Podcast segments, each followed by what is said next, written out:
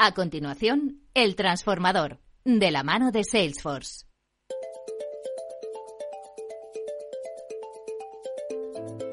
Bueno, pues hace solo unos días eh, una persona de referencia en el sector de las eh, tecnologías, Esther Paniagua, eh, compartió el llamado Executive Service Talks organizado por Salesforce para hablar sobre una cosa en particular eh, el metaverso, sobre el que además muchos eh, estamos deseando, por supuesto, ampliar nuestro conocimiento e información.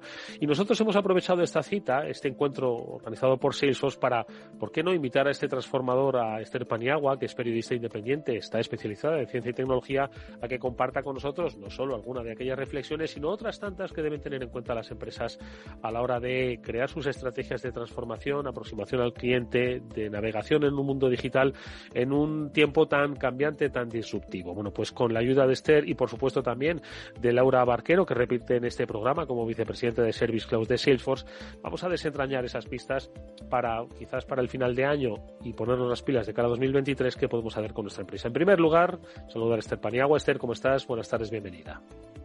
Buenas tardes, ¿qué objetivos tan ambiciosos tenemos? Vamos a ver si los conseguimos desarrollar en los minutos que tenemos por delante de este transformador. Laura Barquero, Laura, ¿qué tal? Buenas tardes, bienvenida igualmente. Buenas tardes, Eduardo. Un placer estar aquí otra vez contigo.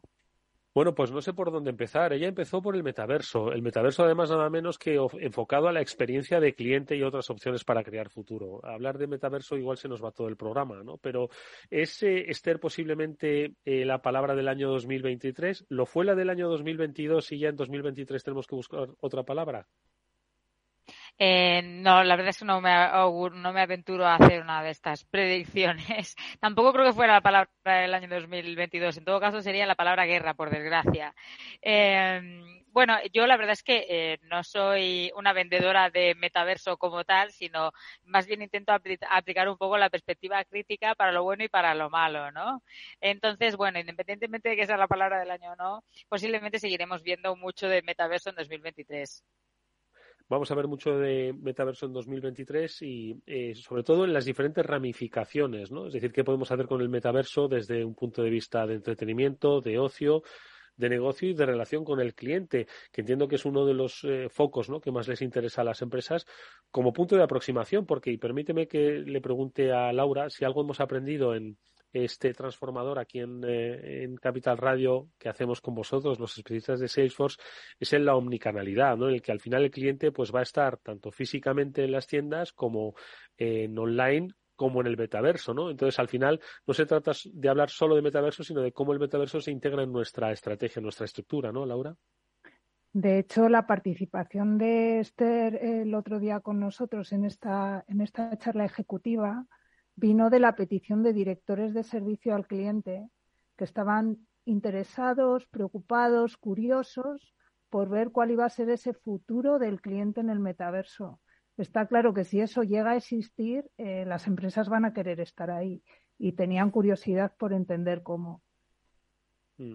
Lo que pasa es que yo no sé si, eh, Esther, eh, estamos queriendo exprimir demasiado pronto pues una tecnología que sin lugar a dudas encontrará su sitio, pero que quizás como consecuencia de la pandemia, de esas aceleraciones, parece que queremos ya esa consolidación de tecnologías, eh, pues en poco menos que de manera inmediata, ¿no? Entonces yo no sé si debemos hacer una reflexión sobre ya no estamos en pandemia, los ritmos de, incorporación y adaptación de esas tecnologías, pues quizás no sean los mismos. Entonces volvemos a debemos volver a tener esa especie de, sosiego digital en la incorporación de, de estos nuevos procesos? ¿Qué es lo que piensas? Bueno, más que, más que eso sigo es hacer las cosas con cabeza, ¿no? No digitalizar por digitalizar no tiene sentido eh, y es lo que muchas veces se está haciendo, ¿no? Eh, porque en realidad digitalizar es una oportunidad para transformar nuestras organizaciones, nuestras administraciones y la forma en la que funcionamos, ¿no? Si nos limitamos a pasar lo que tenemos, las ineficiencias eh, que tenemos en, el mundo físico y analógico al formato digital, pues no estamos ganando nada con la digitalización, más allá de que, bueno, la comodidad de hacerlo desde casa, pero de forma eficiente y difícil. Muchas veces es, es, eh, muy complicado encontrar, pues, por ejemplo, los enlaces para eh, llegar a determinado sitio, ¿no? Cuando estás interactuando con la administración y con las empresas también, ¿no? Con lo cual, eh, más que rápido deprisa, es con cabeza y con mentalidad de transformación y de cambio real, ¿no? De aprovechar lo que nos ofrecen estas tecnologías. Y luego, Laura ya apuntaba con su comentario antes, esto de, del metaverso, si es que existe, es que, claro, eh, eh, hablando del metaverso, pues es que el metaverso no existe, eh, ni se piensa que existirá hasta dentro de al menos 10 o 15 años como mínimo, ¿no? Y esto lo dice la propia Facebook, no, no es que lo diga yo, y no solamente Facebook, sino muchos expertos en el ámbito de la tecnología, el, el metaverso como tal. O sea, en realidad hoy lo que llamamos metaverso es un un rebranding, un, un, lavado de cara de, bueno, pues estas tecnologías de realidad virtual, realidad aumentada, aumentada que tienen muchas aplicaciones interesantes y que, eh, bueno, pues desde la parte de estas grandes empresas eh, se está intentando impulsar porque eh, han hecho inversiones, sobre todo Meta o Facebook, eh, muy grandes, ¿no? En ellas. Entonces quieren aprovechar esas inversiones. Laura, ¿qué es lo que percibís vosotros de los clientes que están eh, se han reeducado ¿no? en, el, en eh, cultura digital, entienden que, ese, que sus clientes al mismo tiempo son, eh, son muy cambiantes, se han adoptado rápidamente. Eh, nuevas tecnologías y quieren, supongo que, anticiparse ¿no? a, esa fragmentación de, de, los clientes. ¿Qué es lo que percibís eh, para la incorporación de estas nuevas tecnologías? Bueno, yo al final lo que percibo a título personal es que todavía hay tecnologías que, que sí que son mucho más masivas, WhatsApp, por ejemplo, y que no han sido todavía adoptadas por muchas empresas. Y en cambio sí que están ya pensando en la siguiente ola, que es como el metaverso. Y muchas veces se piensa desde un punto de vista muy de marketing, de posicionamiento de la compañía, quiero ser el primero a estar ahí, pero creo que hay implicaciones por detrás que son como mucho más profundas, o sea, de, pues Esther nos comentaba el otro día temas de disponibilidad de la propia tecnología que no está madura para, para estar en esto y también algo que a mí me llamó mucho la atención que es pensar en toda la parte más de ciberseguridad. Eh, de eso Esther sabe muchísimo más eh, y tiene implicaciones serias para las compañías. No están pensando tanto en eso como en la parte más de marketing. Entonces yo creo que hay mucho por hacer todavía, eh, que el metaverso lo pueden tener ahí como algo pues que pueden ir mirando como de reojo, pero que, nos quedan muchas cosas para estar a la altura de lo que los clientes están esperando de nosotros. Esther, por lo tanto, eh, en la escala de prioridades, eh, ¿qué sitúas? ¿La ciberseguridad? Eh, bueno, entiendo que hay que combinarlas todas al mismo tiempo, ¿no? Pero sitúas la ciberseguridad en el primer plano de importancia para. Nosotros hablamos de ciberseguridad todos los lunes aquí en, el programa, ¿no? Y somos conscientes. Lo que pasa es que muchas veces tenemos esa sensación de que estamos predicando en el desierto, ¿no? Entonces, mm, sí que me gustaría un poco que compartieses esa reflexión que apuntaba Laura me pasa un poco como a ti, Eduardo. Yo también cuando hablo de estas cosas me siento predicando en el desierto y no somos los únicos, ¿no? Eh, esto es una sensación compartida desde muchas instancias y desde, eh, bueno, eh, de ámbitos gubernamentales incluidos, ¿no? ¿no? ¿no? solo corporativos o a nivel ciudadano o como periodistas. Em, sí, aunque es verdad que hay más concienciación con respecto a toda la necesidad de invertir más en ciberseguridad, de tener eh, protocolos, de tener formación de nuestra de nuestro personal, eh, que tiene que ser una formación obligatoria, igual que hacemos eh, formaciones en riesgos laborales, tenemos que hacerlo en ciberseguridad, ¿no? Eh, todo esto es fundamental, pero además, eh, sobre todo, pues a la hora de desarrollar nuestros productos y servicios, es, bueno, digamos, lo primero, protegerlos bien, ¿no? Porque cada día estamos sometidos, como digo, a nivel personal y corporativo, a intentos de ataque de todo tipo y especialmente de phishing, pero también de ransomware que son los ataques más comunes contra empresas, que son los secuestros de equipos o de datos y que hemos visto pues últimamente en multitud de casos y el más sonado tal vez eh, más reciente pues fue aquel que, que, se hizo contra el CSIC, el Consejo Superior de Investigaciones Científicas. ¿no? Eh, por supuesto, si esto ya está pasando en la Internet que tenemos hoy, seguirá pasando eh, y a mayor escala probablemente en el metaverso porque se abren nuevas posibilidades ¿no? de, de falsificación de avatares, de suplantación de identidad de avatares eh, y un largo etcétera, ¿no? También de, eh, bueno, pues, más, más de nuestros datos estarán expuestos porque eh, muchas las empresas probablemente van a poder saber, si no lo impedimos, muchas cosas más sobre nosotros y nuestra intimidad y esa información que registrarán pues eh, eh, será vulnerable a ser revelada ¿no? ante ciberatacantes. Por tanto, es algo fundamental a la hora y, y en paralelo otras cosas, ¿no? Por cuando hablamos de, de estos entornos virtuales, mundos virtuales, digo mundos porque ya te digo, de universos, de metaverso todavía no hablamos, ¿no? Tenemos los mundos, después tendremos las galaxias y después el metaverso. Eh, de momento tenemos unos poquitos mundos y eh, en estos mundos hay muy poca gente.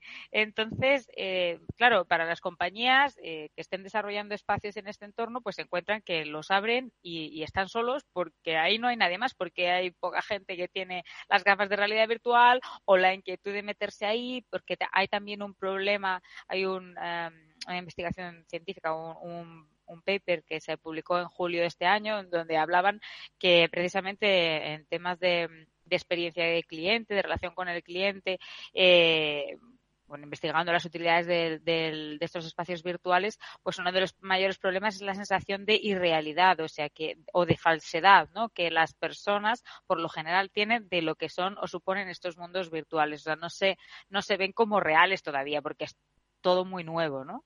Mm. Sí, estaba pensando que hasta Instagram, eh, que parece más real que otra cosa, ofrece en la mayoría de las ocasiones irrealidades, ¿no? Como para virtualizar esos, esos entornos. Unos entornos que, por otro lado, pues eh, se van a desarrollar en un espacio que es el de la nube, y sobre este sí que me gustaría apuntar. Primero, por, eh, por dos cuestiones, porque si decía Laura que todavía hay empresas que no han adoptado el WhatsApp como una herramienta útil, ojo, eh, en su relación con el cliente, entonces, eh, la nube es otro de los grandes retos ¿no? de, adopción. Eh, entonces, en ese sentido, os pido una reflexión sobre esos entornos cloud, ¿no? en los que vamos y que también la seguridad, por cierto, tiene mucho que ver, ¿no? La seguridad desde la nube ¿no? y en la propia nube. Eh, reflexiones sobre el, cloud. Empezamos por ti, Laura. Bueno, sobre el cloud, al final yo es que no distinguiría cloud no cloud. ¿Dónde está el cliente? ¿Qué canales me está pidiendo eh, a la hora de relacionarse conmigo. Y es verdad que estamos viendo un movimiento, por ejemplo, en toda la parte de canales de gestión de la relación con el cliente hacia el cloud. Pero para una persona, yo consumidor, a mí me da igual que la telefonía de una empresa corra sobre cloud o corra sobre sistemas on-premise. Eh, lo que hay detrás del cloud es mucha potencia de escala, mucha posibilidad de automatizar, de conectar con sistemas de inteligencia artificial, cosas que sí que van a revolucionar cada uno de esos canales de relación con el cliente. Eh, la reflexión sobre el cloud es que el cloud yo creo que es algo que, que, que es más, es, es, algo que ha venido para, para ocuparlo todo en lo que es lo tecnológico. Entonces, me encanta. Ha venido para ocuparlo todo. No ha venido para qué, sino para ocuparlo todo. Esther, ¿cuál es tu reflexión? Bueno, pues muy en línea con lo que comenta Laura. Eh, por, una parte, para mí el cloud ya es como eh, casi como Internet, o sea, ya lo doy por descontado, ¿no? Por tanto, eh, reflexionar sobre ello es como reflexionar, pues, sobre la, la, necesidad de Internet o de la conectividad. Pero eh, igualmente alineado con ese mensaje de que lo importante no es el cloud o la inteligencia artificial, sino las personas eh, con las que estamos conectando y las que nos dirigimos, en este caso, eh, pues los clientes, ¿no? Y, en integrar todo ello para proporcionar el mejor servicio posible. Eh, y además, bueno, un comentario, ya que estamos hablando de cloud, muy importante eh, eh, tener todo lo que tenemos en el cloud, tener también copias de seguridad offline, no conectadas al cloud, precisamente pues para, para que si, eh, bueno, somos víctimas de un ciberataque, pues tener eh, esas copias y no perdamos toda la información, ¿no? Mm. Yo creo que además se está haciendo referencia, Esther, a, a un caso, es decir, ten, ten, todo guardado en un backup fuera, externo, ¿vale? Por si no solo te atacan, sino por si algún día se cae. Hay que decir Mm. que hoy nuestra, nuestra invitada, este transformador, Esther Paniagua, es, eh, pues ha sido reconocida a lo largo de su carrera con diferentes premios, ¿no? Por su actividad informativa, el Accenture de Periodismo, entre otros, eh, ubicada en la revista Forbes como una de las 100 personas más creativas en el ámbito de los negocios, también en el mundo del liderazgo femenino, y es autora de un libro reciente, se llama Error 4.0, preparados para un mundo sin Internet, en el que mm, el, el título es distópico y, y- y asusta, ¿no? Porque cuando de repente tenemos una caída de un minuto en nuestro sistema, nos asustamos. Así que imagínate si se cae la red global, ¿no? Entonces, eh, esto me hace un poco reflexionar, o más, que reflexionar, preguntarte sobre la excesiva dependencia y yo creo que también un poco la interiorización sobre cómo debemos actuar frente a eh, circunstancias de corte del, del, digamos, de la continuidad, ¿no? Que es al final en lo que se basan muchos negocios. Eh, un poco cómo, cómo debemos eh, entender este escenario, ¿no? De dependencia digital, ¿no? Esther. Pues, eh, primero, perdóname que, que corrija que el título es Error 404. ¿Y ¿Qué he dicho yo? ¿Qué he dicho? Eh, 4.0 me parece o algo así. Así estoy yo, el error lo tengo yo. Error 404, preparados para un mundo sin Internet, efectivamente. 4.0 se lo dejamos a la, indu- a la industria. Em, pues sí, error 404, preparados para un mundo sin Internet, que precisamente escribo, bueno, entre otras cosas, pues para dar cuenta de esa vulnerabilidad, primero de la red de redes, que la damos por hecho, ¿no? El wifi eh, y la conectividad es algo que ya casi damos eh, por hecho tanto como el agua del grifo. Eh, y por otra parte, pues eh, los riesgos que conlleva esa dependencia si no securizamos precisamente nuestros equipos y tomamos ciertas medidas que no se están tomando y una muy básica, ¿no? Ante un escenario de apagón que, ya, que no solo que no, no tiene que ser un apagón global, es que ni siquiera llegamos a ese escenario. Es que eh, ante un fallo que se puede producir, eh, como fue el, el fallo de, eh, que afectó a Facebook, que fue en la actualización de uno de los protocolos mm, base, eh, pues eh, hizo que la empresa pues dejara de funcionar durante unas horas que además fueron pocas para la envergadura del problema que estaban teniendo. O sea, que la gente dice fueron, fue mucho tiempo, en realidad fue poco, o sea, tardaron poco en resolverlo. Eh, eh, entonces, esto, que fue por un error, puede sucederle a Facebook y a cualquier otra empresa, y ya no hablemos pues de ciberataques, ¿no? Por, por volver un poco a lo de antes. Y no estamos preparados, yo con, todavía no conozco ni una sola institución, empresa, organismo que tenga un plan de funcionamiento, un protocolo eh, totalmente offline ante esta situación o es posibilidad pues de estar un mes desconectados como estuvo el CSIC durante todo agosto, ¿no? ¿Y qué hacemos si pasa esto? Eh, o que o que hizo el SEP, el Servicio Estatal de Empleo, cuando también sufrió un ciberataque. Me parece Más que en plena 2020, pandemia, ¿no? Con la gestión de los ERTES, etcétera, etcétera. Eso es, eso es. Eh, pues ¿qué pasa? Que entramos en el caos porque, claro, volvemos al papel y boli, pero de una forma descontrolada, sin saber qué hacer, qué procedimientos, quién hace qué y en qué orden, ¿no? Entonces necesitamos este tipo de planes, porque si no, eh, nos quedamos eh, viendo cómo pasa el tiempo eh, y sin poder hacer nada, perdiendo dinero, sin atender a nuestros clientes o a los ciudadanos o, a quien corresponda, ¿no?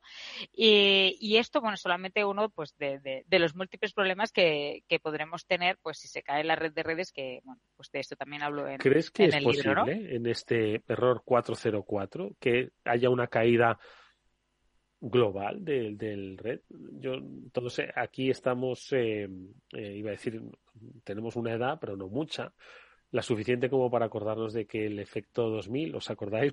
Parecía que era el que iba a quebrar, sí. ¿no? Un poco la operatividad de las, de las empresas. Finalmente no fue nada. Yo no sé si eso es lo que nos ha hecho bajar un poco la guardia y decir, bueno, si no pasó nada. Tanto nos dijeron, eso es el riesgo, ¿no? De, de crear tantas alertas que al final bajamos la guardia. ¿Crees plausible que mm, pueda realizarse, un, pueda producirse una caída del sistema global de, de la conectividad, lo que nos hace digitales? Esto es lo que me han dicho las expertas y expertos con los que he hablado para, bueno, cuando me he documentado para mi libro, ¿no? Que, no son cualquier persona, ¿no? Hablamos del Instituto de Internet, fundador de, el director fundador del Instituto de Internet de Oxford, expertas y expertos en ciberseguridad, en seguridad nacional, eh, y obviamente que es algo difícil, pero es algo que la comunidad técnica eh, alrededor de Internet contempla, tanto que la ICANN, que es un organismo de gobernanza de Internet asociado al DNS, una, un, uno de los sistemas base ¿no? de la infraestructura de Internet, pues creó en 2010 un grupo de 14, personas 14 personas en el mundo que son los guardianes de Internet. Eh, bueno, yo les llamo así, eh, lo que están velando es por ese, esa infraestructura base, pero hay muchas otras vulnerabilidades que, pueden hacer, provocar esa caída porque Internet no fue creado para todo lo que lo usamos hoy, ¿no? Eh, sobre una, unos, una infraestructura que fue concebida pues para usos científicos, le hemos puesto todo nuestro mundo absolutamente, ¿no? O sea, es que hasta, hasta las infraestructuras críticas y la electricidad está conectada, nuestros electrodomésticos, nuestra ropa, administraciones, empresas, obviamente por descontado, ¿no? Absolutamente todo y cada vez más cosas, ¿no? Entonces, eh, claro, pues esto hace más vulnerable a la red de redes porque hemos puesto todas estas capas encima que, que además el contenido, o sea, cuando hablo de Internet, eh, a menudo me, estoy refiriendo en realidad a la web, ¿no? El contenido al que accedemos, las aplicaciones, que eh, para más INRI pues están controladas en su mayoría y eh, por, por, unas pocas grandes empresas que al final si son atacadas o tienen un problema pues nos dejan tirados a, la mitad de, del planeta o si no a todos, ¿no? Eh, Laura, ¿tú crees que eh, lo que apuntaba Esther eh, sobre bueno, pues esta posibilidad eh, requiere que las compañías eh, no solo tengan una cultura digital, sino que tengan una cultura digital preparada para posibles incidentes? Forma parte de su estrategia digital, del, de la estrategia de las compañías que se produzca pues una interrupción del negocio. ¿Crees que están ahora mismo preparándose para eventualidades de estas características? Yo creo que, como bien decía Esther, no sea, estamos demasiado todos aturullados por el día a día y por el, quizá, pues eso, pensando en la transformación hacia lo digital, que parece que lo otro no, no va a existir y, y protocolos de esos me consta que no existen. Y de hecho vivimos un momento caos cuando sucedió un momento encierro en pandemia eh, y las empresas no sabían un poco cómo funcionar. Eh, es, verdad que creo que mm, tendemos a no pensar en momento crisis, vemos mucho las oportunidades, pero no, no miramos mucho a las amenazas. Oye, pues eh, no sé si te gustaría dejarnos, Esther, algunas eh, reflexiones para que tomemos nota. Hemos sacado la libreta, hemos sacado el boli, para que algunas empresas pues eh, tomen nota sobre ¿cuáles son esas posibles estrategias digitales que deben empezar a contemplar sin, sin perder los nervios paso a paso, que van desde la propia ciberseguridad hasta, qué sé yo, la exploración del el mundo de la inmersión y la virtualidad, ¿no? Para sus negocios, metaverso, ¿por qué no? Suavemente, ¿no? Ir de, no de, iba a decir de, de, mundo en mundo, no de galaxia en galaxia, todavía falta, como decías, por crear.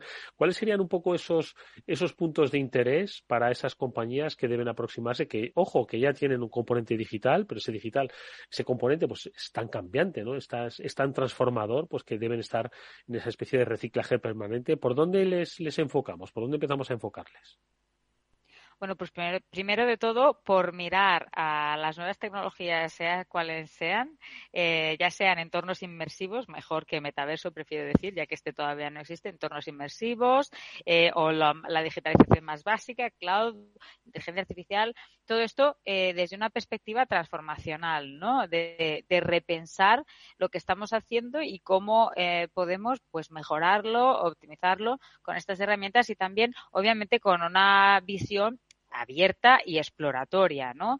Eh, porque, eh, como digo, bueno, pues eh, este tipo de, tecnologías pueden sernos útiles y pensando en un futuro cómo se pueda desarrollar, ¿no? La posibilidad de que exista ese universo virtual donde hagamos un montón de actividades con nuestros avatares y moviéndonos por estos mundos mm, digitales, ¿no? Este Internet inmersivo, pues pensando en eso, pues obviamente seguirle la pista incluso a explorar a lo mejor con alguna iniciativa pequeñita.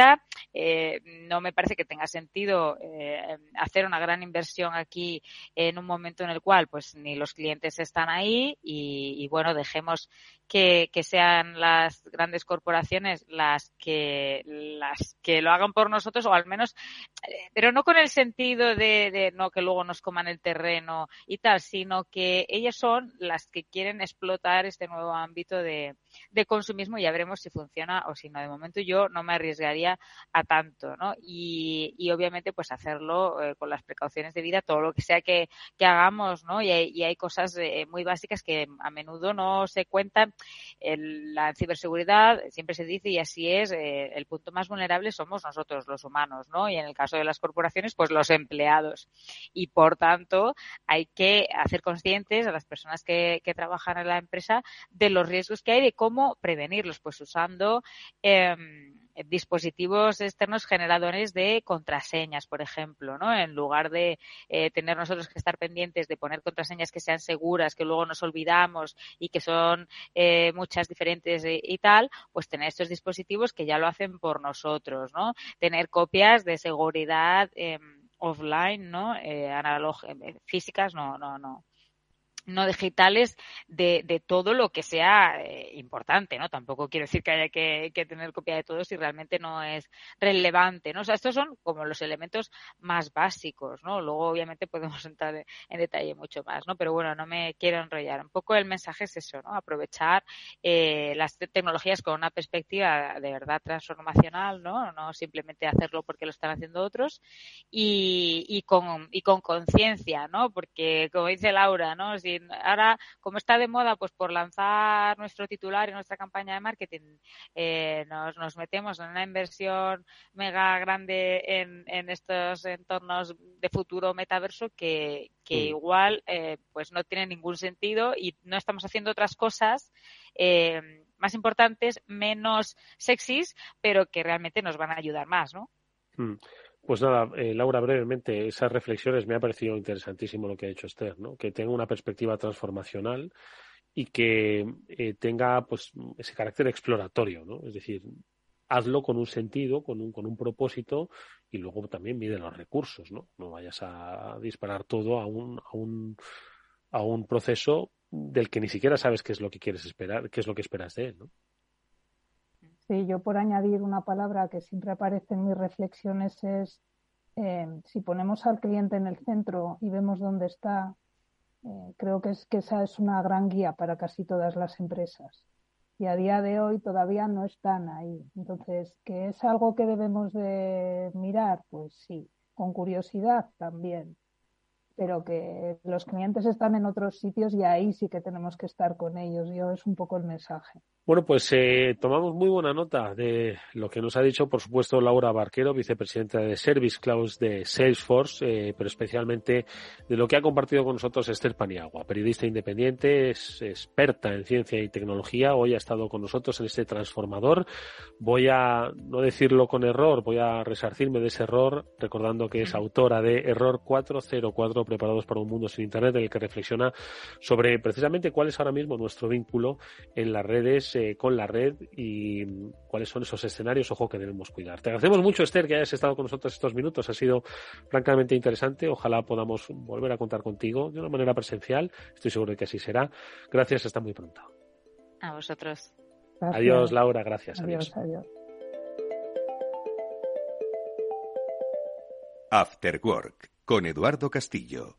Salesforce les ha ofrecido el transformador.